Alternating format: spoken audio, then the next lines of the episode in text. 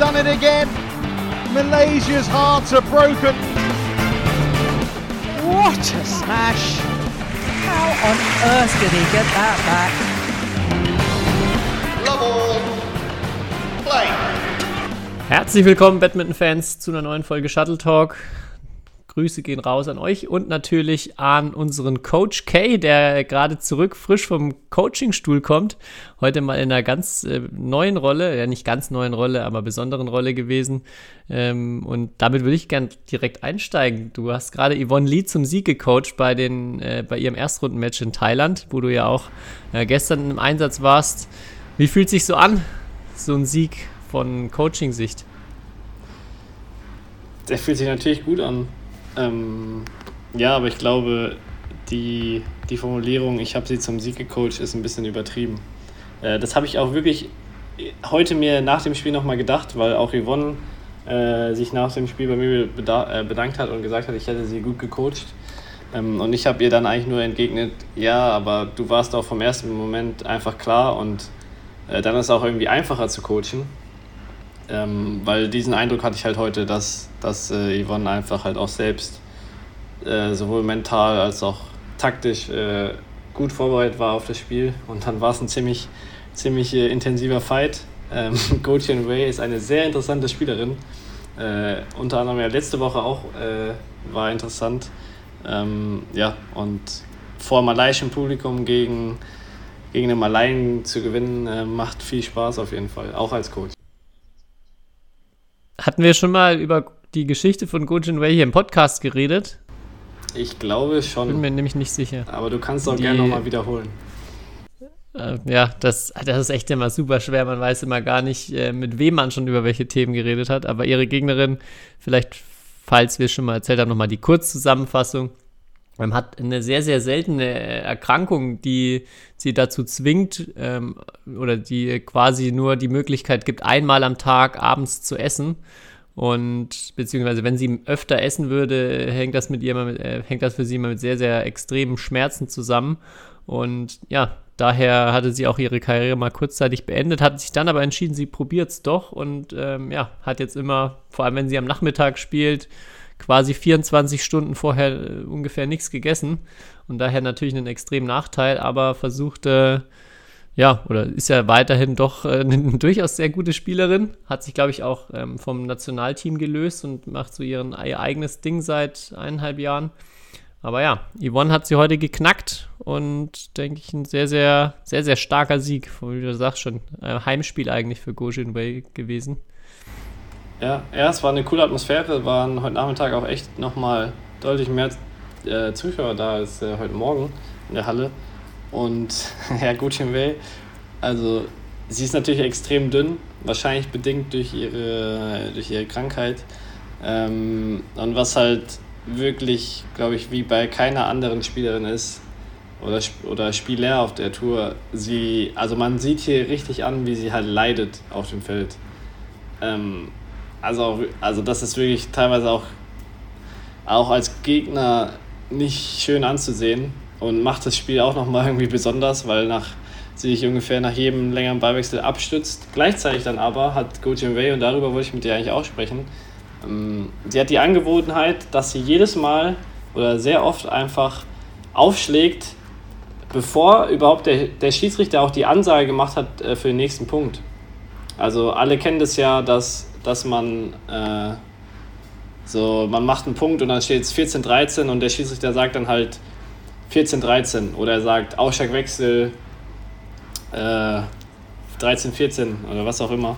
Und bevor diese Ansage kommt, schlägt sie so oft auf und, also, und der Gegner ist natürlich auch noch nicht bereit. Und das macht sie wirklich, also in jedem Spiel und dann auch immer so wirkt sie sehr überrascht, wenn sie dann halt ähm, darauf äh, halt hingewiesen wird, dass sie halt erst aufsteigen soll, wenn sie, wenn der die Gegnerin äh, bereit ist oder wenn der Schiedsrichter halt die Ansage gemacht hat. Ähm, ja, und das, das passt irgendwie für mich gar nicht zusammen, weil gleichzeitig sie dann in der nächsten Pause so erschöpft wirkt. Ähm, also es ist echt, echt Phänomen und in der Hinsicht auch sehr entertainend, äh, ihr zuzuschauen. Ähm, ja, und dann hat sie natürlich noch irgendwie coole Badminton-Skills. Äh, Ja, aber das macht sie irgendwie sehr besonders. Und hast, also kennst du so einen Gegner, der jedes Mal zu früh aufschlägt? nee, also das ist, mir oder ist mir auch neu. Das habe ich noch nie zum Glück erlebt. Das klingt super nervig. Aber ja. vielleicht ist sie einfach wirklich so, so unterzuckert und ähm, hat einfach gar keine, gar keine Energie und kann sich null konzentrieren.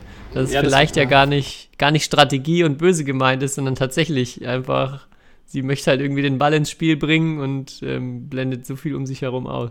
Ja, also ich glaube auch, das ist keine Strategie. Das macht sie einfach so automatisch. Und ja, das war auch so die, die logischste Theorie, die wir aufgestellt haben, dass sie halt einfach so sich, wenn sie länger Pause macht, ist es schwerer einfach für sie, sich zu konzentrieren. Ähm, ja, aber ich weiß nicht, hast du, hast du ihr Spiel, sie hat ja letzte, letzte Woche beim Sudirman Cup auch gegen Mia Blichfeld gespielt. Ähm, und da, da ging es auch äh, sehr hoch her, emotional. Ich glaube, beide Spielerinnen waren sehr genervt von, voneinander. Und ja, ich weiß nicht, ob du den Matchball gesehen hast, Tobi, aber wenn nicht, kann ich, kann ich ihn dir nur empfehlen, weil der gehör, gehört in die Kategorie sehr, sehr bitter. Äh, ja, also ich glaube, äh, die Wahrscheinlichkeit, dass Mia Blichfeld diesen Matchball verwandelt bei 2019 im dritten Satz, ähm, äh, muss man erwähnen, war, glaube ich, unter, unter 0,1 Prozent. Und mehr, okay, ich mehr, schau direkt mal rein. Mehr, mehr will ich nicht verraten. Aber auf jeden Fall war da auch so viel Beef in dem Spiel, dass heute äh, Iris Wang hat ja dann gegen Nia Blichfeld gespielt vor malaiischem Publikum. Und ich glaube, das malaiische Publikum hat sich dieses Spiel auch angeschaut äh, und war dann sehr auf der Seite von Iris Wang heute.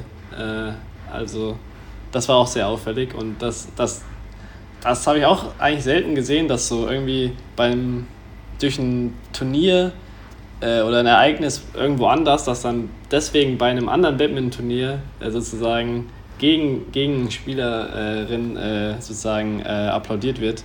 Ähm, ja, da sieht man einfach auch mal, wie, wie gut informiert das malaiische Publikum ist und wie auch wie wichtig hier Bad, äh, Badminton ist.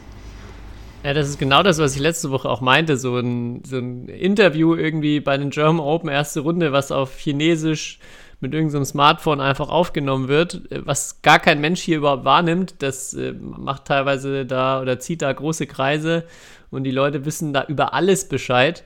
Ähm, auch das mit äh, da hatte ich, glaube ich, drüber gesprochen, wo Li Xia auch bei German Open so viel Schläger gerissen sind. Und dann in der Zusammenfassung sieht man am Ende, dass er da die letzten zwei Ballwechsel mit einem anderen Schläger spielt. Und es ist jetzt nicht so, dass da sehr viele Clo oder überhaupt irgendwelche Close-Up-Aufnahmen sind, sondern man sieht halt die, die totale Ansicht vom Feld. Und da waren aber so viele Kommentare drunter plötzlich so, ja, und in diesem Ballwechsel spielt er einen anderen Schläger, was ist da los? Und das äh, ist echt, ja, ich glaube, vergleichbar mit halt einfach den, den großen Sportarten hier, wo auch auf einmal alle Details irgendwie aufgedeckt werden und da sehr viel aufmerksame Beobachter dabei sind. So ist das ähm, ja beim Badminton in Asien. Ja, Hast ja. du denn noch mehr Fame-Momente? Ja, Wir hatten ja letzte Woche drüber gesprochen. Ja, auf jeden Fall. Es ging, es ging gut weiter, Geil. auf jeden Fall. Äh, sehr schön. Also vor allem am ersten Tag, wo ich hier ankam, ähm, hier, ich bin, wir sind in so einem Suite Tower, also so ein Tower, wo es mehrere so Art Suiten oder Apartments gibt. Ähm, da haben wir ein klein, ganz kleines Apartment und da gibt es unten auch ein Restaurant. Und äh, Gefühl, also die Leute, das ist ja nicht so wie in Deutschland, wenn du dann irgendwie mit einer Badminton-Tasche hier einfach rum, äh, in Deutschland rumläufst, dann ist so, ja, okay, ist halt irgendein Sportler, aber die können halt nicht sagen, welche Sportart oder interessiert halt einfach nicht. Aber sobald du halt hier mit einer Badminton-Tasche rumläufst, äh, wirst schon, wirst schon angeguckt. Ähm, und dann auch, wurde ich direkt angesprochen, ob ich äh, Badmintonspieler wäre. Und äh, ich so, ja. Ähm, und dann, ja, äh, ob ich in Malaysia Masters spielen würde, halt von der Bedienung ähm, im, in, dem, in dem Café hier unten in dem Tower. Äh, direkt angesprochen. Ähm, also da war hier gefühlt weiß jeder, dass dieses Turnier stattfindet. Und dann äh, auch am ersten Tag sind wir in die Halle gefahren. Da saß ich mit Emma Muczynski im, in, in so einer Art Uber äh, das heißt ja nur anders. Und äh, wir hatten einen 70-jährigen ähm, Fahrer. Und der hat dann halt auch irgendwann gecheckt, dass wir Badmintonspieler sind. Und dann mussten wir erstmal äh, auf seinem, der hatte so zwei Zettel, wo so seine Corona-Regeln drauf standen. Die waren so einlaminiert. Und dann hat er einen Stift, also hat er irgendwo einen Stift ausgekramt, während der Fahrt übrigens, ne? während der Fahrt. Äh, und, und hat uns dann gebeten, dass wir jeweils auf, auf der Rückseite von, von seinen Covid- ähm, und Hygienemaßnahmen irgendwie unterschreiben und halt auch schreiben, wer wir sind, äh, weil er das seinen, äh, äh seinen Freunden zeigen wollte. Und das Beste war noch, er hat, er hat, er hat dann erzählt, ja, er ist äh, jetzt 70 und es tut ihm voll leid, weil er verfolgt Badminton nicht mehr so wie früher. Früher hat er jedes Turnier verfolgt, aber jetzt, jetzt ist er halt einfach schon alt. Äh, und da hat er sich voll entschuldigt. Und, und wir haben dann halt nur gesagt, ja, er ist okay. In Deutschland interessiert, interessiert es niemanden, er, er braucht sich nicht rechtfertigen. Ähm, und da meinte er, war auch so voll überrascht. Ja, aber es war sehr, ein sehr süßer Moment, weil er sich wirklich entschuldigt hat bei uns, dass er nicht so viel Badminton schaut aktuell. Ja, sehr gut. Aber erkannt wurde dir auch? Äh, ja, erkannt, beziehungsweise ähm, auf jeden Fall habe ich wieder drei oder vier Nachrichten in meinem Instagram-Postfach, so, hey, ich habe gesehen, du spielst morgen, wann nimmst du den Bus zur Halle, weil können wir da dann vor dem Hotel ein Foto machen. also sowas äh, ist auch der Klassiker oh. hier in Malaysia. Ähm, und ja, ich war heute, weil ich ja nicht, äh, weil ich ja gecoacht habe, war ich mal ein bisschen draußen ähm, und habe äh, da vor der Halle gibt es so ein paar Essenstände äh, und dann da waren natürlich auch Fans und dann äh, ja wurde ich beim Essen auf jeden Fall auch erkannt von zwei, die mir so halb gegenüber saßen. Ähm, ja, also zu viel Fame, Tobi. Ich weiß nicht, ob ich als ja. Veränderter Mensch wiederkomme, weil ich bin ja noch ein bisschen in Asien. Bist du dann noch abgehobener, dann, wenn du zurückkommst? ja, genau, noch aber noch arroganter. Ja, ja, fantastisch. Erzähl mal noch, du hast auch noch von deinem Spiel gar nicht erzählt. Ähm, ich hatte nur irgendwie ein Bild gesehen von dem, wo dein Gegner dann, glaube ich, im nächsten Spiel so auf dem Boden lag und behandelt wurde und auch eine Speedy Recovery gewünscht, gewünscht wurde. Aber dann war ich überrascht zu sehen, dass der aber alle Spiele gewonnen hat trotzdem. Kannst du da ja. noch irgendwie Licht ins Dunkel bringen? Das hab, da habe ich mir irgendwie nicht so richtig einen Reim draus machen können. Ja, ich, ich habe ähm, also ich habe gegen ihn gespielt und dann hat er, er hat ja noch zweite Runde Quali gespielt und das habe ich mir dann im Livestream angeschaut, weil ich einfach auch sehen wollte, wie jetzt der zweite Gegner gegen ihn spielt. Mm, und es war irgendwie 22, 20 im dritten Satz, man hat eigentlich nichts gemerkt. Ähm, aber dann nach dem Spiel hat er sich erstmal so, also irgendwie der Malaye, äh, malaiischen Gegner gehabt, hat hinten ins Ausgeliftet, er hat den Ball fallen gelassen, dann hat er sich erstmal so hingelegt. Und ich dachte halt so, er feiert jetzt halt seinen Sieg. Und da dachte ich mir so, da habe ich schon den, den so schlechten Spruch ähm, vor dem Laptop gemacht, ey Junge, du hast gerade mal die Quali überstanden, äh, was, was feierst du denn jetzt so rum? Ähm, und dann habe ich auch so fünf Minuten später auf Instagram so ein Video gesehen, wie er dann mit dem, ähm, mit wie heißt es, äh, Rollstuhl aus der Halle gefahren wurde. Ähm, und da habe ich heute seinen, seinen Trainer gesprochen, den indonesischen Einzeltrainer, der übrigens äh, auch sehr, sehr nett ist. Der hat äh, dann einfach nur erzählt, ja, yeah, he was cramping, he was cramping and he was so tired, so tired. Und dann hat, hat er halt heute aber gegen Kanter von Wangcheron, den guten alten Thai-Massagen-Besucher, äh, gespielt, der ja jetzt auch, auch nicht so unfit ist, vielleicht im Moment nicht so viele Spiele gewinnt, aber äh, was er, was er auf jeden Fall kann, ist äh, viel laufen aber hat ihn trotzdem geschlagen.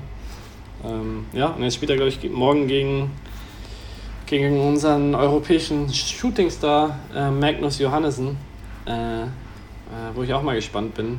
Und ähm, ja, da, da ist mir auch aufgefallen, also Magnus Johannessen war jetzt hier im Hauptfeld, irgendwie ist nachgerutscht, aber der ist jetzt zum Beispiel schon vor Christo Popov in der Weltrangliste.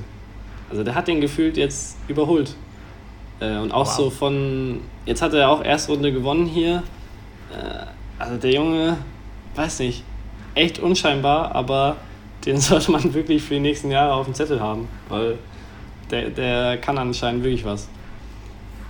Ja, da muss ich immer wieder dran denken, was ich auch hier ja. schon öfter, glaube ich, erzählt habe, wo Kenneth Larsen felsenfest überzeugt war, dass der äh, Weltmeister werden wird und dass er noch nie einen so kompletten Spieler als in der Jugend, als er irgendwie mit ihm noch als, als Jugendspieler gearbeitet hat, gesehen hat. Ja, wird, äh, wird interessant, aber wir haben ja bei German Open ihn ein bisschen beobachtet und da fand ich ihn auch schon äh, ja, beeindruckend von den Skills, die er so hat. Ja, ja, ja, mal sehen. Also, aber ja, er ist gefühlt jetzt halt, in der Jugend war er weich hinter Popov, hinter Christo. Äh, die sind da, glaube ich, ein Jahrgang. Ähm, ist ja auch derselbe Jahrgang wie Matthias Kicklis. Und jetzt äh, ist er halt bei den großen Turnieren drin. Also ging sehr ja, schnell. Ich würde aber auch, ich würde aber auch jetzt behaupten, dass in, der, in den Regionen kann es auch immer schnell so ein bisschen hoch und runter gehen und Christo Popov, ich weiß nicht, ich glaube jetzt auch, kommt, vielleicht wird das sich jetzt auch ändern mit Blick auf Olympia-Quali, aber auch nicht die Turniere ausgewählt hat, um ein möglichst gutes Ranking zu haben. Das stimmt. Mein, ja. mein Eindruck. Also er könnte, der könnte weiter oben stehen, wenn er ein paar andere Turniere gespielt hätte. Aber ähm, ja, hat sicher auch mit der Kombi mit Einzel und Doppel dann auch da immer noch ein bisschen mehr Körner gelassen. Da sehe ich ihn so vom, vom Spielerischen, würde ich sagen, schon noch vorn, aber auf jeden Fall, das wird ein interessanter Name die nächsten Jahre sein. Ja, und dann haben wir auf jeden Fall zwei Europäer in einem Jahrgang, die echt äh, vielleicht nach ganz vorne irgendwie vielleicht wieder stoßen können. Ja. Aber was gibt es denn ja, Neues dann, in, ähm, in Deutschland? Oder? Ich, ich wollte noch eine, eine abschließende Sache vielleicht für Malaysia. Ähm, hast du, äh, du hattest ja vor ein paar Folgen schon mal geschwärmt von dem Video von Batman Inside, wo sie mit Fans gespielt haben. Ich glaube, es war auch in Malaysia. Und da wird es ja jetzt wieder ein Event, glaube ich, in zwei Tagen geben, wo man sich auch anmelden kann und äh, bis sieben Punkte gegen sie spielen. Hast du dir dann schon einen Partner oder eine Partnerin gesucht, um die beiden herauszufordern? Das fände ich, äh, fänd ich hervorragend. Äh, das ist am Samstag, ne? Ah, ja, ich habe es gesehen und ich bin, äh, ich habe ja gerade erzählt, ich bin, war an diesen Essensständen draußen an der Halle und da bin ich auch an diesem Feld, wo sie es letzte Jahr gemacht haben, also vorbeigelaufen. Dieses Feld ist direkt neben den Essensständen. Ähm, Okay. Und jetzt, jetzt kann ich mir das auch, also ich kenne ja nur das Video und das Video ist ja echt äh, legendär, das vom letzten Jahr. Und jetzt kann ich mir auch richtig gut vorstellen, wie geil das war, weil da halt wirklich dann alle Fans äh, wenn die Halle ausverkauft ist, da wirklich langlaufen und dann auf einmal da halt die so einen, die so einen Wettbewerb da veransta- veranstaltet haben letztes Jahr. Ich glaube, dieses Jahr sind sie ja in, an einem extra gemieteten oder halt äh, Ort, äh, der nicht jetzt in der Halle ist. Ähm, aber ja, äh, ich überlege ich überleg's mir noch, ob ich, wenn, dann will ich aber nur antreten, wenn ich eine realistische Siegchance habe. Äh, aber ich, ich frage mal rum, vielleicht hat da jemand Lust. Ja, es wäre cool, wenn du dir jetzt noch irgendwie so einen Weltklasse-Doppelspieler schnappst und dann die, die Prices abgreifst. Ja, ja, auf jeden Fall. Genau, das wollte ich nur noch loswerden. Du wolltest was sagen. Nee, ich wollte dich eigentlich fragen, was es, äh, äh, was es Neues in, in Deutschland gibt ähm, und, und wie dein Wochenende war. Ja, mein, mein Wochenende war jetzt der Letz-, das letzte erstmal von dem äh, Ausbildungsmarathon, von dem ich berichtet habe, wo wieder eine Trainerassistentenausbildung bei uns zu Ende gegangen ist. Und ähm, ja, ich wurde auch gefragt, weil ich jetzt ja schon seit ein paar Jahren die Ausbildungen immer jedes Jahr mache oder sehr, sehr viele Ausbildungen, ob es nicht irgendwann langweilig wird.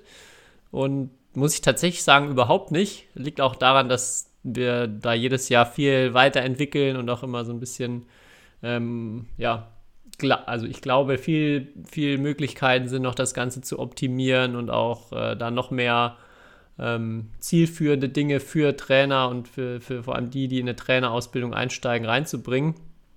Ähm, ja, von daher, das war wieder ein sehr cooles Wochenende und die, die fünf Wochenenden sind dann viel schneller vergangen, als ich, als ich gedacht habe und auch haben wieder viel Energie, viel Motivation gegeben.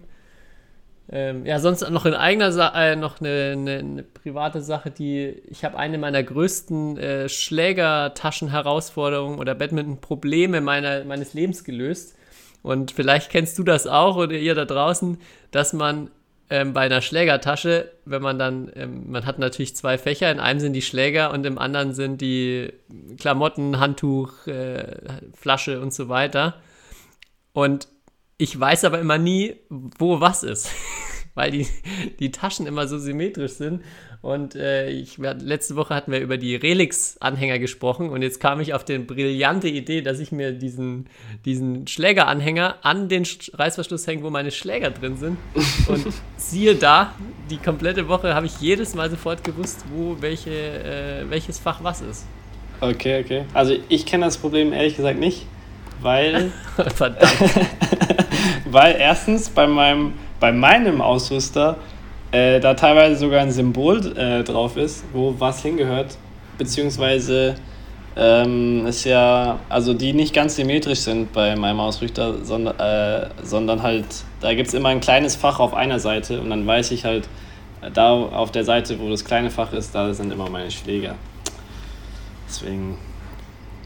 Jetzt. Könnte man jetzt sagen, ist vielleicht, vielleicht einfach clever gemacht von deinem Ausrüster, vielleicht wird, wird den, den Spielern mit der Marke auch einfach nicht so viel kognitiv zugetraut, dass sie da ein bisschen, bisschen eine Denkstütze brauchen.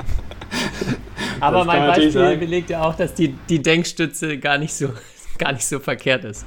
Also ich habe mein Problem jetzt gelöst und vielleicht könnt ihr ja mit, dem, mit diesem grandiosen Tipp auch ein bisschen was anfangen. Ich, ich habe nur ein Problem, weil es gibt ja zwei Fächer und so Schuhe die stinken ja. Also, ich weiß ja nicht, es gibt ja Leu Leute, bei denen die Schuhe sehr stinken oder halt riechen, wenn sie nass sind. Und ich bin mir mal nicht sicher, in welches Fach ich halt meine Schuhe reintun soll. Also zu den Schlägern oder halt zu den Klamotten. Ist beides nicht so optimal. Und es gibt ja so die richtig großen Taschen, glaube ich, also die, diese so, es gibt ja so Double Thermobag und dann gibt es so Triple oder so. Aber ich glaube, die gibt es gar nicht mehr so richtig. Also das ist ja dann fast schon so Schläger, äh, Tennisschlägertasche. Aber die haben dann meistens noch so ein Schuhfach, ähm, was ich aber früher gefühlt auch nie benutzt habe, weil ich das immer irgendwie so eng fand und irgendwie an so einer komischen Stelle. Aber irgendwie für die Schuhe, weiß nicht, habe ich, finde ich, gibt es in der Batman-Tasche keinen richtigen Platz. Ja, diese Schuhfächer habe ich auch, glaube ich, in jeder Tasche drin und nutze sie nie. Ich glaube, es liegt aber auch mehr an dem Zusatzaufwand, nochmal einen Reißverschluss mehr aufzumachen und das dann da rein zu friemeln. Und ich habe ähm, manchmal habe ich das für äh, ähm, Wäsche, also für nasse Wäsche oder nasses Handtuch genutzt, weil das finde ich fast noch störender, wenn man halt ein richtig nasses Handtuch hat und dann aber noch vielleicht andere Klamotten oder andere Shirts, die nicht nass werden sollen. Hab dann aber, weil ich das nur so sporadisch nutze, schon äh, hin und wieder mal geschafft, das da drin zu vergessen. Was so natürlich auch nicht, auch nicht so der Knaller ist. Deshalb ist das bei mir jetzt eher, ähm, ja, ungenutzter Bereich der Tasche. Aber mit, ja. den, mit den Schuhen mache ich es meistens so, dass ich die dann unten reinlege und dann so das, das Handtuch ähm, oben drüber. Um uh, so ein bisschen, okay. bisschen abzuschirmen. Dann züchtest du da unten was an. Ähm, nee. In der Regel leere ich meine Tasche schon, wenn ich nach Hause komme, ja aus. Ja, ich, ich habe den Luxus, dass ich meine, im Training zumindest meine Schuhe immer in der Halle liegen lassen kann, weil sie da verstauen kann. Äh, weil ja, das, das alles ein bisschen einfacher macht. Ähm, aber auf dem, also auf dem Weg muss ich auch nochmal liebe Grüße an meine Nachbarn ausrichten, weil die haben mein, mein Gepäck ist wieder aufgekreuzt aus Mexiko. Oh. Und das wurde jetzt halt nach Hause geliefert und ich bin ja jetzt, also schon letzte Woche irgendwann, und ich bin ja jetzt noch dreieinhalb Wochen unterwegs. Äh, und ja, in dem Gepäck sind sehr viele Sachen, die auf jeden Fall nicht gewaschen sind. Und ich, ich bin gespannt, ob irgendwann ja, denen auffällt, dass in der Wohnung vielleicht ein bisschen, ein bisschen komisch riecht, weil das könnte dann wahrscheinlich an meiner, an meiner Tasche liegen, die da so dann fünf Wochen vor sich hin, hin verwest. Nicht so, nicht so optimal, deswegen schon mal schöne Grüße an meine, meine Nachbarn. Es tut mir sehr leid. Freust du dich schon dann jetzt ein paar mehr Haustiere zu haben? ja, auf jeden Fall, auf jeden Fall glaube ich, muss, muss ich die Tasche äh, an sich auch in irgendwie in die Wasch, Waschmaschine äh, äh, irgendwie rein, reinschmeißen. Ja. Nee, sonst, weil du gefragt hast, jetzt in Deutschland, puh, mir, mir wäre jetzt nichts, nichts weiteres eingefallen. Wir hatten ja letzte Woche drüber gesprochen, Altersklassenmeisterschaften waren am Wochenende die deutschen Meisterschaften. Und ähm, die Weltmeisterschaften sind dieses Jahr, glaube ich, in Korea. Das habe ich jetzt oh. mitbekommen, dass sich viele da extrem über die Qualifikation für vor allem gefreut haben. Natürlich ein, äh, ja, auch kein Alltags, Alltagsturnierziel oder wo man alle Tage mal Badminton spielen kann. Ähm, ja, da äh, wird man dann schon auch mal ein bisschen neidisch, wenn man, wenn man äh, hört, wo die ganzen ähm, U5 oder Altersklassen-Weltmeisterschaften dann immer so stattfinden. Nee, aber sonst hatte ich jetzt auch keine, keine weiteren großen Events in Deutschland irgendwie verbuchen können. Nee, keine großen Events, aber hast du mitbekommen, dass der. Es gab einen Spatenstich.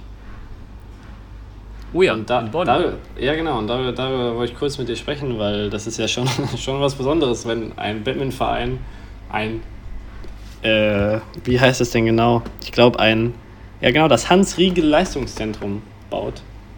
Äh, beziehungsweise an der Halle irgendwie, äh, glaube ich, äh, einen Anbau macht mit irgendwie Inter so Art Internatszimmern, äh, ja, Analyseräumen, einem, einem glaube ich, äh, guten Gym und auch sonst noch, glaube ich, eine ziemlich gute Ausrüstung. Es ist ja nicht, nicht so alltäglich, dass ein, Batman, ein reiner Badminton-Verein vor allem ähm, sowas auf die Beine stellen kann oder so die, solche Möglichkeiten hat. Ich glaube, deswegen ist es schon auf jeden Fall eine, eine Erwähnung, Erwähnung wert.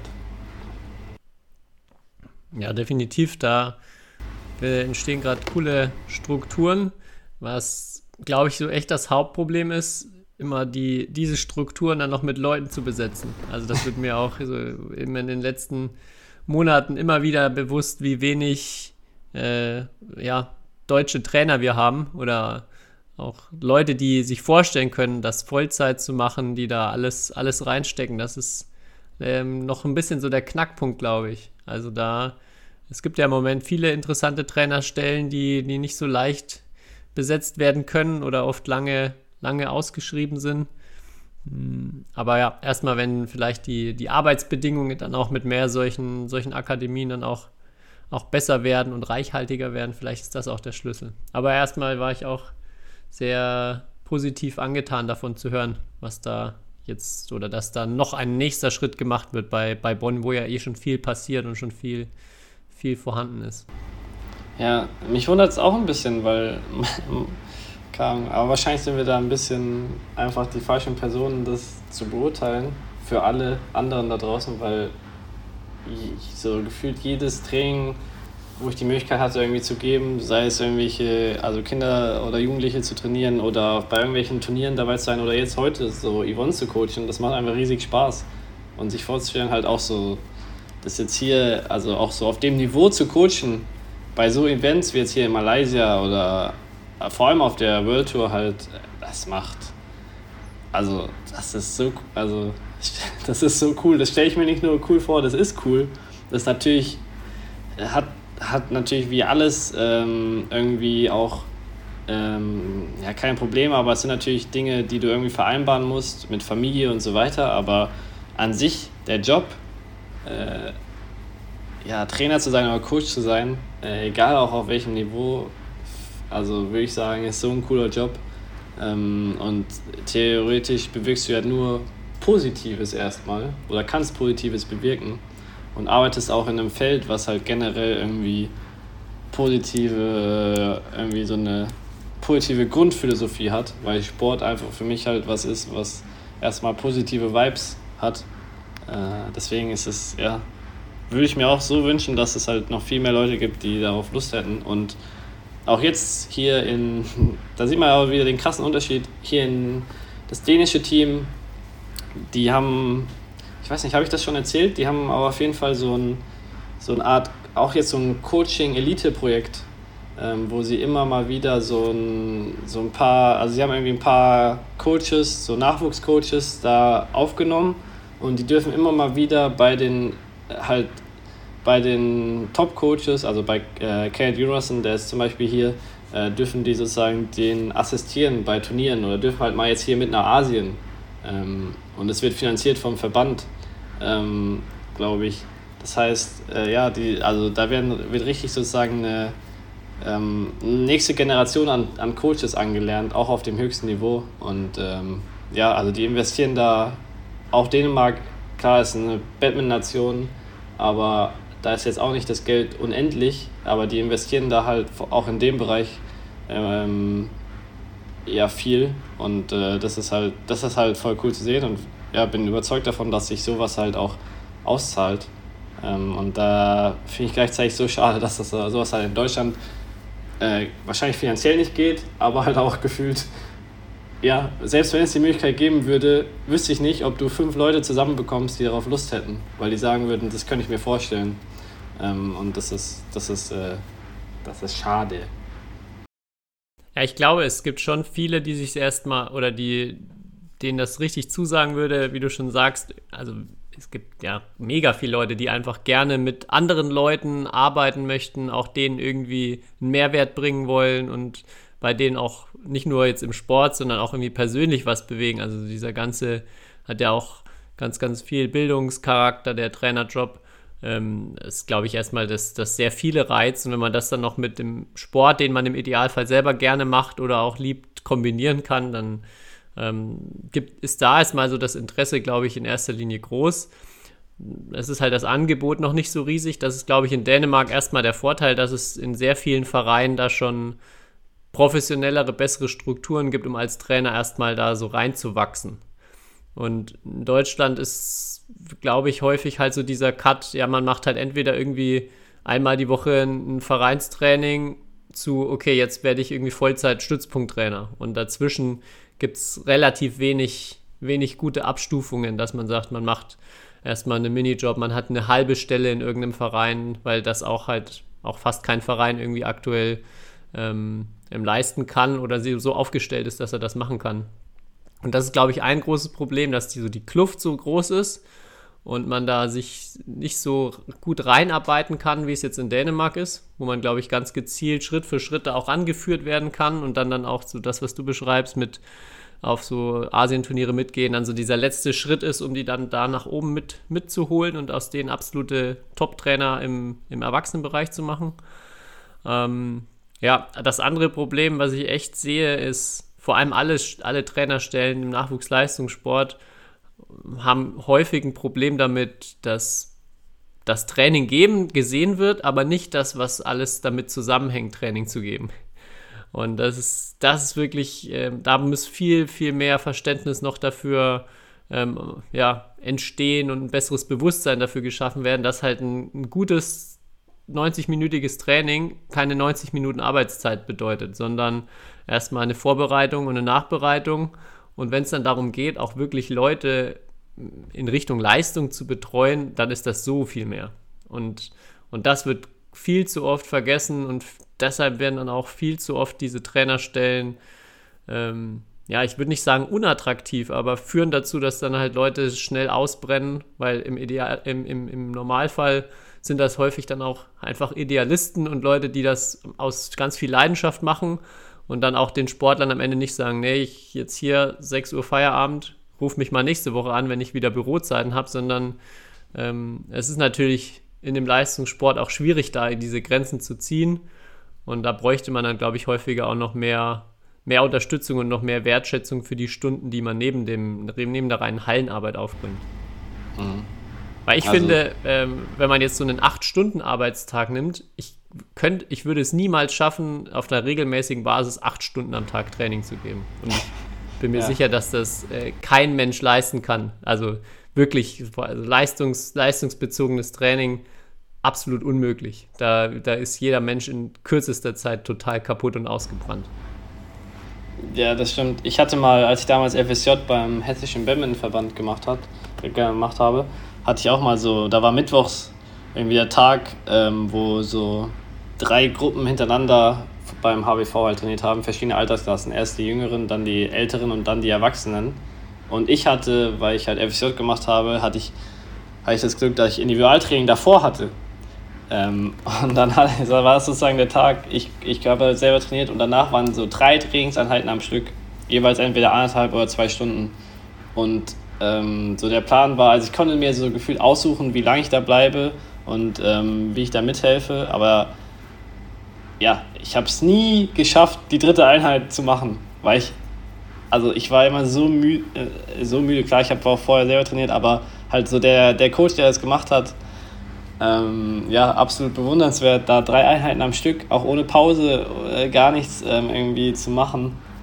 Ähm, und da stimme ich dir absolut zu, dass diese, dass, äh, dass die Trainingsgebenzeit halt nochmal mit, ne, mit einem auf jeden Fall Faktor multipliziert werden muss, den du dafür halt irgendwie also an Zeit und Energie einfach brauchst, um ein gescheites Training und halt eine gescheite auch Rundumbetreuung von deinen Athleten äh, zu gewährleisten.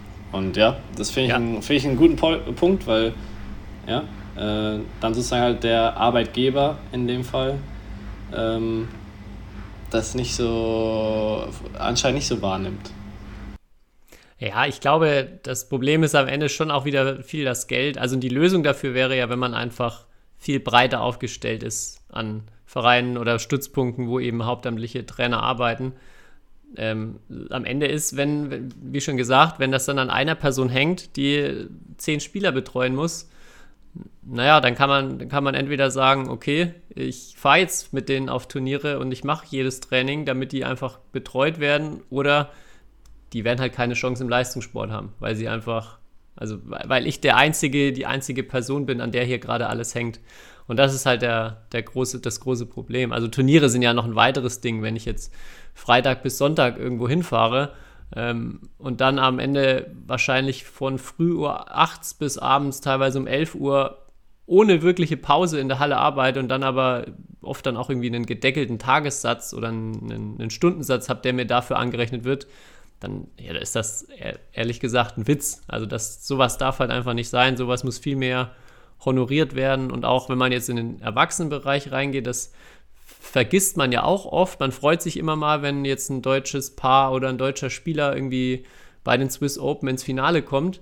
Bedeutet aber auch für einen der Trainer, dass der die komplette Woche bis Sonntag Nacht auf diesem Turnier sein wird und am Montag früh von ihm, wird von ihm erwartet, dass er wieder am Bundesstützpunkt Training gibt.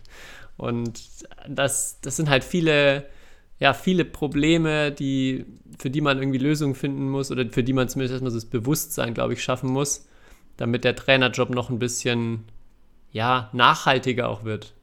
Also ich glaube, wir hätten mehr Trainer, wenn wir nicht so oft Trainer wegen, wegen Burnout und wegen Ausbrennen verlieren würden. Das würde ja auch schon das ganze Problem ein bisschen lösen. Ja, auf jeden Fall. Wenn ich halt dran denke, wie wenig Urlaub ich habe im Jahr, also auch weniger als, glaube ich, ein normaler Arbeitgeber, äh, Arbeitnehmer. Und dann äh, muss ja eigentlich mein Coach oder ein Coach in jeder Einheit, wo ich da bin, da sein. Ähm, also die betreuen oder Turniere.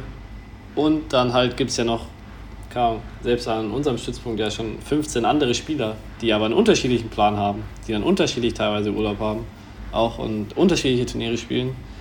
Ja, es, ist, äh, es macht es sehr schwierig. Und jetzt mal, um noch mal auf den Anfang der Folge zurückzukommen, ich habe ja jetzt hier Yvonne auch nur gecoacht, weil wir keinen Trainer hier haben. Also selbst unser Spitzenverband schafft es nicht, alle Turniere ähm, in, auch in der Olympia-Quali ähm, abzudecken. Und es sind ja hier schon, ich glaube, wir sind sechs Spieler hier, also ein Mixed, ein Damendoppel und zwei Einzel.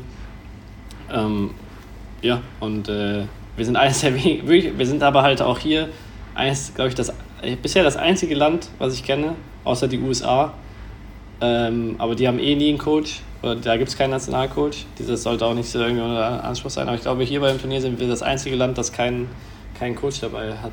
Und äh, ich wurde heute auch zwei oder dreimal angesprochen, warum, also wo unser Coach ist ähm, und warum ich coache. Ähm, ja, also da sieht man, wie auch, das muss man auch halt dazu bedenken, wenn man halt immer auch über Entwicklung spricht, und über halt, warum wir nicht Weltklasse sind oder so. In dem Bereich ist es halt auch nicht so wie in anderen Ländern, auch im Badminton. Auch in, auch in teilweise kleineren Ländern, ähm, die natürlich dann kleinere Gruppen haben, aber halt ähm, die halt viel enger betreuen können. Ähm, und das ist manchmal, also sollte man bei uns in Deutschland auch äh, nicht vergessen, dass das leider äh, noch nicht auf dem Niveau ist, wie es wahrscheinlich sein müsste. Ja, vielleicht hört ja jemand vom, vom DBV zu. Ich habe mir da schon mal auch viel oder ich habe mir oft Gedanken drüber gemacht, vor allem so in dem Erwachsenenbereich. Ohne das selber gemacht zu haben, stelle ich mir das unfassbar das ja, anspruchsvoll vor. Ähm, und ja, auch, also auch vielleicht unmöglich, das über einen längeren Zeitraum zu machen. Weil ja, je höher man kommt, desto höher der Anspruch an die Sportler, aber als guter Trainer muss man dem Anspruch ja irgendwie auch gerecht werden oder in gewisser Weise ein Vorbild sein. Und ähm, ich glaube, man kann in dem, in dem Bereich, wo du jetzt bist, äh, als Trainer dann nicht mehr sagen, ja, ich muss mir hier meine Frau, also Freiräume nehmen oder, oder ich kann mir immer diese Freiräume nehmen. Man hat, muss ganz oft Kompromisse zugunsten der Sportler, glaube ich, machen. Und in den seltensten Fällen mit den wenigsten Leuten, wenn das jetzt, es gibt vielleicht die, es gibt vielleicht ein paar ganz äh, spezielle ähm, private Konstellationen, wo das auch vielleicht länger gut gehen kann, aber ich glaube, mehr als ein bis zwei Olympiazyklen ist das einfach nicht gesund oder nicht nachhaltig machbar.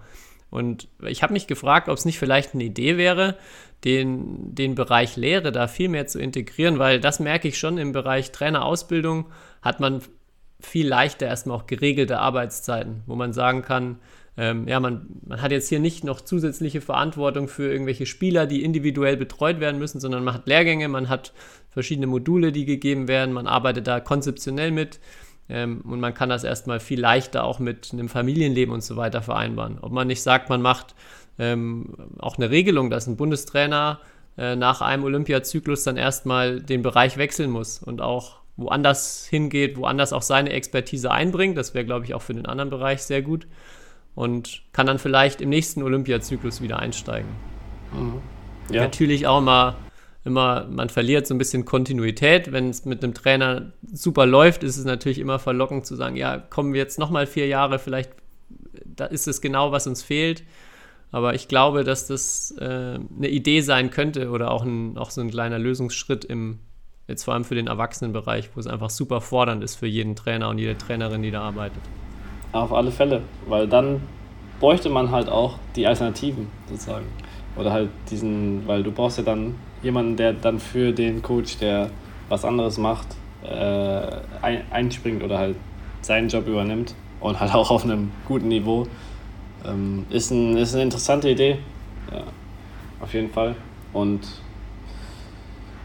ja, aber es ist, es wird spannend zu sehen sein, wie sich das jetzt halt weit, äh, weiterentwickelt, weil es halt bei allen anderen Ländern, die ich sehe, und ja theoretisch auch in Deutschland, es, es geht ja immer mehr dazu, so ein Coach kann, also vielleicht eine kleine Gruppe an zwei, drei Einzelspielern oder halt irgendwie zwei Doppel oder halt, aber teilweise ist ja auch ein Coach drin, äh, ist nur zuständig für einen Doppel, einen Mixed, einen Einzel ist ja so, so oft in anderen Ländern, ähm, sieht man ja, dass das da wirklich spezial, also spezialisiert wird ähm, drauf. Und ja, da ist halt die Frage, können wir da auf Dauer irgendwie mithalten und wie wir da mithalten können. Ja, ich glaube, mehr Popularität und mehr Geld ist so ja. die einzige wirkliche Antwort, die mir ja. einfällt. Vielleicht müssen wir einmal die Frage stellen, ist da draußen ein Millionär, der Lust hat. Oder gerne auch ein Milliardär. ja, gerne auch ein Milliardär, der Lust hat, weil. Wir wollen, wir wollen. Oder auch eine Milliardärin. Also wir wollen hier niemanden ausschließen. Ja, das, äh, das ist sehr. Äh, das, das würde jetzt falsch rüberkommen, wenn wir hier Milliardärinnen nicht dabei haben wollen. Auch ihr seid natürlich herzlichst ja. eingeladen, in den Batman-Sport zu investieren. Oder vielleicht kennt ihr jemanden ähm, in eurem Bekanntenkreis, Was ja auch schon mal nicht schlecht ist, wenn ihr so jemanden kennt. Und ähm, sagt dieser Person einfach, äh, Badminton ist extrem, äh, extrem coole Sportart und man kann mit relativ für diese Millionäre, Millionärinnen oder Milliardäre, Milliardärinnen ähm, für einen relativ kleinen Betrag sogar extrem viel bewirken. Äh, ja. Das stimmt. Das ist die Lösung. Äh, Milliardäre gesucht. Ja, so leicht. Ja, da haben wir auch schon einen Folgentitel direkt. Perfekt. Ja. Was machen wir hier eigentlich 150 Folgen, wenn die Lösung doch so naheliegend und simpel ist? Ja, das habe ich mir, jetzt lange gebraucht. Das habe ich mir, die Frage stelle ich mir wirklich auch manchmal. Ist es besser, zum Beispiel, du investierst alles in, äh, wenn du jetzt Batman was zurückgeben willst, wirst du halt Coach oder keine Ahnung, Sportdirektor oder was auch immer. Ähm, und investierst dein ganzes äh, Herzblut rein und so weiter, deine ganze Lebenszeit, deine ganze Energie. Oder gehst nicht einfach in die Wirtschaft, bist Milliardär und dann zahlst du halt den Laden. also, ich, wir, wir können ja mal eine Abstimmung starten, für welchen Weg ich mich persönlich entscheiden soll. dann mache ich das. Okay. ja. Aber jetzt, haben, jetzt sind wir ganz schön weit weg vom, eigentlich vom BC Boll äh, gekommen. Ähm, ich wollte dazu eigentlich nur sagen, Leute, kauft weiter Haribo Ähm, es kommt irgendwann auch im, im Badminton an.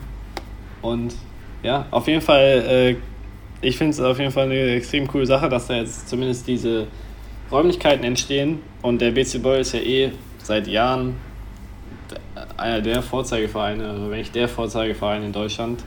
Ähm, klar, aufgrund Historie, aufgrund gewisser Unterstützung natürlich auch, aber ja, macht natürlich auch was draus.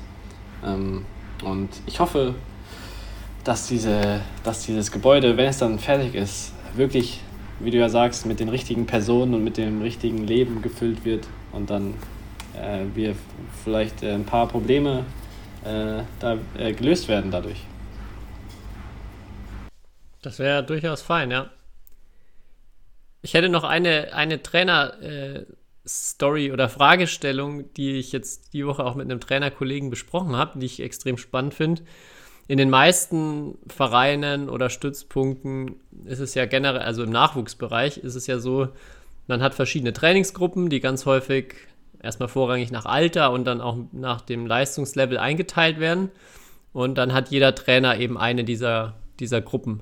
Und dann sieht es irgendwann so aus, dass die, die jüngeren Spieler in die ältere Gruppe hochkommen zu dem Trainer und dann quasi die, die einzelnen Trainer durchlaufen. Ab und zu wechselt natürlich mal, wer welche Gruppe leitet, aber so das ja zumindest für mein, für das, was ich so wahrnehme, auch selbst durchlaufen habt, erstmal die Struktur ganz häufig.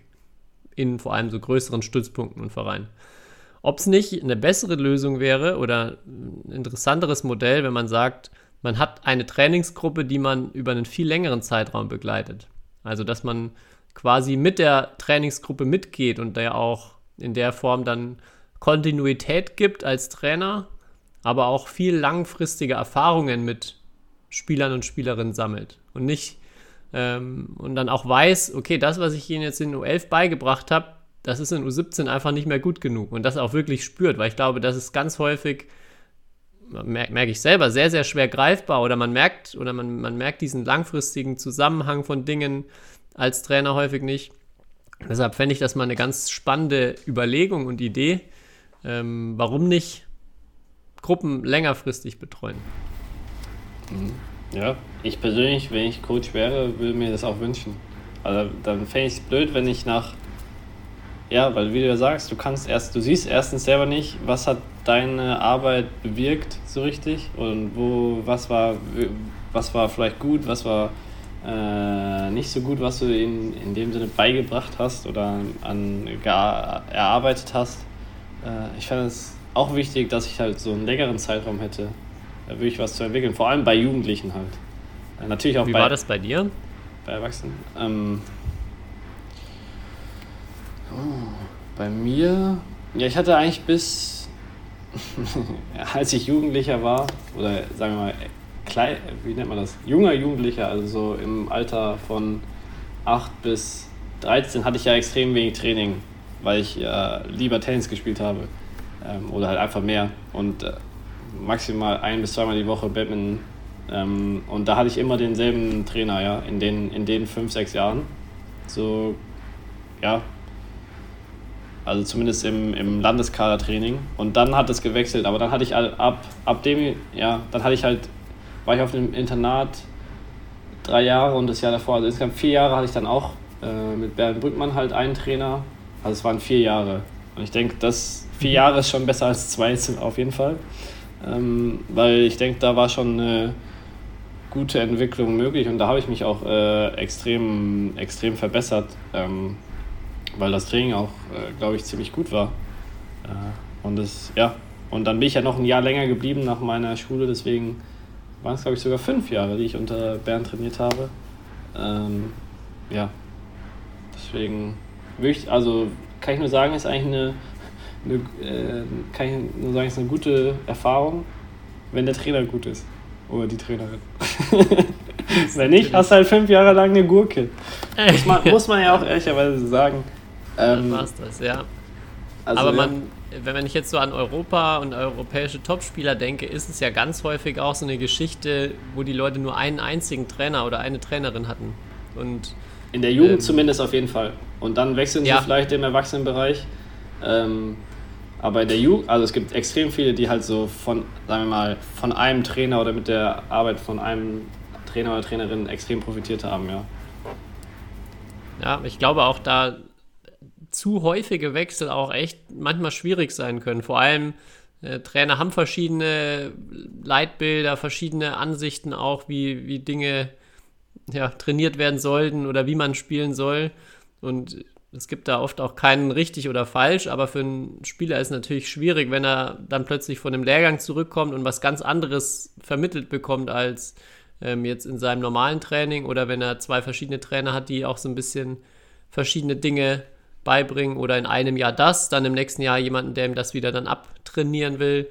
Das sind, glaube ich, alles echt Dinge, die, die viel aufhalten können. Und ja, und am Ende so der letzte, vielleicht interessante Punkt auch, als ich glaube, man lernt auch als Trainer mehr daraus, wenn man diesen ganzen Weg begleitet und auch noch mehr Zusammenhänge versteht und merkt, was funktioniert, was funktioniert nicht. Ja. Wie wird denn das heutzutage gehandhabt? Weil früher, ich kenne es ja aus meiner Jugend, dann gab es da so keine Sichtungen oder Lehrgänge, keine in Südwestdeutschland oder halt DBV-Lehrgänge, wie Talentteam, ähm, hieß es ja, oder wie auch immer, Perspektivteam. Und dann war ja oft so dein Heimtrainer nicht dabei, aber dann wurde so wie so eine Art Hausaufgaben. Also der, DF, der Bundestrainer hat irgendwas gesehen und hat dann so gesagt, ja, da musst du arbeiten. Ähm, und dann so also so mäßig so, ja, jetzt arbeite mal mit deinem Trainer zu Hause daran. Äh, was ja interessant ist, ich hoffe halt, dass die Heimtrainer da viel mehr mit, also irgendwie, dass der Austausch zwischen den Coaches halt viel mehr gegeben ist und dass halt der Coach, der halt zu Hause verantwortlich ist, irgendwie halt. Also es ist ja in meinen Augen viel wichtiger, dass der versteht, worum es geht und der lernt und auch sieht, was jetzt dem Spieler fehlt und sich mit dem anderen Coach vielleicht ein bisschen austauscht, aber jetzt nicht so, es hat halt früher auf mich gewirkt, als wäre so, ja, der eine sagt das, also im Heimtraining und dann sagt der andere so, ja, machst du einfach so oder arbeite halt da dran, vereinfacht gesagt ähm, und dann ja so als Aufgabe gestellt. Äh, wird es noch so, also wird es noch so gemacht oder wurde das angepasst? Keine Ahnung, also ich glaube, kann man jetzt pauschal nicht sagen. Ich glaube, so dieses Hausaufgabenmodell ist deutlich weniger geworden, überall, was ich so mitbekomme. Ich kann es jetzt hier berichten, wir machen öfters ähm, Vereins-Kids-Trainingstage wo äh, die erstmal sehr offen sind für viele Kinder, aber die Bedingung, dass Kinder kommen dürfen, ist, dass ein Heimtrainer mit dabei ist. Also mhm. das, wie du schon mhm. sagst, ist, glaube ich, ganz, ganz zentral, weil auch wenn man dann, vor allem je jünger die Kinder sind, wenn man denen Dinge sagt, dann kommen die ganz, ganz anders dann auch wieder bei deren Trainer an, wenn die das erzählen sollen oder wenn sie dann gefragt werden, ja, was habt ihr denn gemacht? Und da passieren so viel Missverständnisse und ähm, Dinge gehen verloren, die ganz, ganz wichtig sind. Und ja, wie du sagst, mega entscheidend, dass die Trainer dann da auch mit dabei sind und mit noch mehr mit an die Hand genommen werden, auch dadurch ein bisschen mehr äh, Know-how dann auch irgendwie gestreut wird. Ja, das glaube ich ganz zentral. Mhm. Okay. Dann muss ich mich nochmal bei den äh, Bundesjugendcoaches irgendwie erkundigen. Ja. Ähm, aber, aber, ich hatte auch den Eindruck, dass da mehr die Coaches eingebunden werden. Also äh, heutzutage ja. als früher. Ja. Das, also das, das kann ich auf jeden Fall unterstreichen. So egal auf welcher Ebene, egal ob Landesverbände oder, oder DBV, das ist immer, immer ein Hauptanliegen oder ein ganz, ganz großes Anliegen. Und man freut sich eigentlich über nichts mehr als über Trainer, die fragen, kann ich da mal mitkommen oder kann ich mal vorbeikommen? Da habe ich jetzt ehrlich gesagt auch noch gar keine Erfahrung gemacht oder von nichts gehört, wo dann gesagt, wo dann in einem Trainer irgendwie eine Tür zugestoßen wurde, sondern da sind wirklich alle Türen eigentlich überall offen, um sowas zu ermöglichen. Aber ja, Heinz Kelsenberg hatte ich ja vorgelesen damals bei der bei der TDB U11-Sichtung hat mir ja die Hausaufgabe gegeben oder das Feedback, dass mein Smash zu schlecht ist, habe ich mir zu Herzen genommen. Simon, Heinz, guter Coach. Also die Nachricht ist angekommen auf jeden Fall. Er hat die, er hat die Weichen gestellt damals, ja. So, ja, schön. Ich habe noch eigentlich ein Thema. Ähm, vielleicht können wir das für nächste Folge mal, äh, mal dann intensiver in die, äh, ja, ins Visier nehmen. Ähm, ich musste dran denken, Stern TV hatte vor vielen Jahren mal den schlechtesten Fußballverein Deutschlands gesucht. Ich weiß nicht, ob du das, ob du das gesehen hast oder davon schon mal gehört hast. Aber äh, das war 1996, also es ist schon, schon eine gute Zeit her. Und man hat dann eben halt geguckt, welche äh, Mannschaften spielen in den untersten Ligen Deutschlands und haben so die schlechtesten Bilanzen und die meisten Gegentore. Und dann hat man die zwei identifiziert und gegeneinander antreten lassen, um auszuspielen, wer wirklich jetzt das schlechteste Team ist. Und ähm, ja, dass dieses Duell oder das dann auch von Stern TV wirklich hervorragend großartig kommentiert ist, ähm, kann man sich auf YouTube auch angucken, wie da der FC Sophienthal gegen VfB Grafenau spielt. Und ich fände das eigentlich auch ganz cool, mal vielleicht fürs Badminton ähm, da reinzugehen und zu gucken, wer könnte denn da äh, um den Titel das schlechteste Team Deutschlands spielen. Vielleicht gibt es da ja ähm, auch draußen welche mit ein bisschen Selbstironie oder Teams, die sagen, hey, da, das wäre ein Titel, um den können wir doch durchaus mal antreten. Oder wir kennen da im Nachbardorf welche, die da vielleicht mit dabei wären. Und ähm, ja, wenn wir das, wenn wir da vielleicht mal auf die Suche gehen können, das wäre nicht sehr lustig. Aber ist dann die Niederlage in diesem Match der eigentliche Sieg oder das äh, verstehe ich noch nicht ganz. Ich bin mir, ich bin, ich, äh, ich bin mir auch nicht ganz, ich glaube, es war dann schon, dass sich das Siegerteam ähm, dann auch gefreut hat über den Sieg, weil sie dann nicht die schlechtesten waren. Okay. Aber im Endeffekt, ja, Sinn macht es natürlich schon dann eigentlich äh, zu verlieren, um sich dann den Titel auf jeden Fall zu sichern. Aber ähm, ich muss auch noch mal, ich muss mir das Spiel auch nochmal angucken. Das ist wirklich, äh, ist wirklich großartige Unterhaltung und ähm, musste ich nur irgendwie dran denken. Vielleicht kann man da der Badminton-Szene auch mal auf die Suche gehen. Okay. Ja. Sollen die Leute mal an ihre schlecht, äh, ja, können, können wir auch mal eine neue Rubrik machen. Unsere schlechtesten Gegner aller Zeiten. Ja, würde mich schon interessieren, ob es jemanden gibt, der wirklich in der untersten Liga eine ganze Saison keinen einzigen Satz gewonnen hat. Ob es sowas gibt. Ja, natürlich gibt es das. Also da bin Gar keinen Satz. Ja, natürlich gibt es das. Ja, klar. Boah, und nie, nie mehr als 10 Punkte? das, das weiß ich jetzt nicht.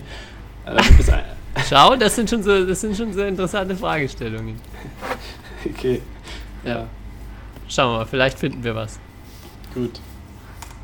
Ähm, ja, dann sprechen wir uns nächste Woche wieder, oder? Äh, jetzt haben wir gar nicht eigentlich über, aus über Thailand. Ja, jetzt haben wir gar nicht über den Sudirman Cup gesprochen. Jetzt haben wir irgendwie hier äh, fast eine Stunde Folge und eigentlich nicht über den glorreichen Sieg der Chinesen im Finale gesprochen. Oder eher gesagt über das Halbfinale, Tobi. Hast du das Halbfinale ja. gesehen? Wir China gegen Japan. Ich habe ja, wie du weißt, habe ich ja eine Trainerausbildung gegeben, deshalb konnte ich leider nicht viel sehen. Ich habe mir immer nur in den, in den Pausen mal ein bisschen ja. was angeschaut und am Live-Ticker mitgefiebert. Mein Lieblings-Herren-Doppel, Hoki Kobayashi, äh, hat beim Stand von 2 zu 1 für Japan und 2016 äh, im dritten Satz, also vier Matchspielen, es nicht geschafft, äh, gegen China zu gewinnen. Äh, ja, was ein krasses Comeback von den Chinesen war, aber so bitter aus Sicht der Japaner. Ähm, ja, und ich glaube, da, da haben einige japanische Spieler an dem Tag auf jeden Fall eine Träne verdrückt. Das also war ein, eines der bittersten Spiele aus Sicht der Japaner, die ich je gesehen habe. Natürlich irgendwie auch eines der ähm, größten Comebacks und äh, den Post, den äh, Jillian Clark danach, äh, glaube ich, auf Instagram gemacht hat, den fand ich sehr treffend, dass das halt, also, ja, irgendwie, ich kriege ihn nicht jetzt ganz auf die Reihe, aber so von wegen, dass das halt genau Sport ausmacht, diese, genau dieses Spiel, äh, ja, Weltklasse-Niveau, ähm, extrem spannende Spiele und dann natürlich halt auch Drama auf der einen Seite und Helden auf der anderen Seite, ähm, ja, und ich glaube, da kann, also wer das Spiel ein bisschen verfolgt hat, der kann da nur zustimmen. Und das war, war glaube ich, war, glaube ich, das spektakulärste ja, Teammatch in dem Sinne, was ich, was ich gesehen habe. Bis, bis ja, mir kam es jetzt so vor, als ob wir da schon drüber gesprochen, gesprochen hätten, aber du hast recht, wir waren ja vor den Halbfinals gestanden. Ja. Aber wir haben ja eigentlich schon alles richtig vorweggenommen, dass am Ende China doch irgendwie gewinnt und Korea aber auch immer beeindruckend stark ist bei den Teamturnieren. Ja war ja eigentlich alles richtig. Das Aber stimmt. du hast natürlich vollkommen recht, das war ähm, auch schon wieder so von der Spieldauer, wenn man guckt, wie lange das dann auch am Ende ging. Es hätte natürlich noch ein bisschen spannenderes fünftes Spiel sein dürfen. Aber ansonsten war alles dabei im Halbfinale, ja. Ja, und ich muss noch, aber ich muss mich ein bisschen bei den äh, chinesischen Ausrichtern beschweren. Äh, beziehungsweise beim DJ in der Halle. Weil ähm, ich weiß nicht, ob jemand die deutschen Spiele geschaut hat, aber so ein Signature-Move des deutschen Teams ist ja, um die, um die Fans ein bisschen auf die deutsche Seite zu bekommen, äh, sozusagen ein bisschen, wie nennt man das, Crowdwork zu machen. Also halt äh, so inter zu interagieren mit dem Publikum. Und da hat sich äh, einer unserer Favoriten ist halt ähm, äh, Everybody clap your hands und dann halt äh, diesen Rhythmus zu klatschen. Und ich, ich habe dann das Finale gesehen und dann auf einmal kam diese Ansage vom Band. also oh, genau okay. diese Ansage, Everybody clap your hands. Äh, und dann dieser Rhythmus und dann hat, hat natürlich die ganze Halle, also die 12.000 Zuschauer haben dann da so geklatscht, ähm, kam vom Band und das ist 100 Pro geklaut vom deutschen Team. Und da muss ich sagen, shame on you, dass denen nichts Besseres eingefallen ist. Äh, und ich muss sagen, das Original ist deutlich besser als so eine Ansage vom Band. Aber ich glaube, das ist das erste Plagiat, was aus China kommt. Da kann man dann schon mal ein Auge zudrücken. okay, da hast du natürlich recht. Aber ja, ich, ich, ich war schockiert. Donnerlittchen, das ist natürlich jetzt nochmal ein absoluter ja. Hammer zum Ende der Folge. Ja, damit sollten wir auch aufhören. Ähm, und dann uns wieder nächste Woche äh, zusammentreffen. Und du hast mir heute nächst, also darf ich nächste Woche die Einleitung machen, weil ich habe ich hab mir die ganze Woche schon ein Wortspiel überlegt, Tobi. Und ich würde das gerne. Oh ja, ich. Ich würde es gerne. Bitte darum, ja. Ich würde es gerne nächste Woche, ähm, ja, sozusagen anbringen. Geht auch ganz schnell. Vollkommen in Ordnung, freue ich mich drauf und auch, wenn du dann vielleicht schon deine ganzen Preise vom Sieg gegen Batman Inside mitbringst in deinem Wochenendmatch, was jetzt dann noch bald ansteht. Ja, okay, mache ich. Hervorragend. Dann noch viel, äh, viel Erfolg auf dem Coachingstuhl. Euch allen eine gute Woche. Und dann bis zum nächsten Wortspiel. Bis dann. Ciao. History is made. Lin Dan has done it again. Malaysia's hearts are broken. What a smash! How on earth did he get that back?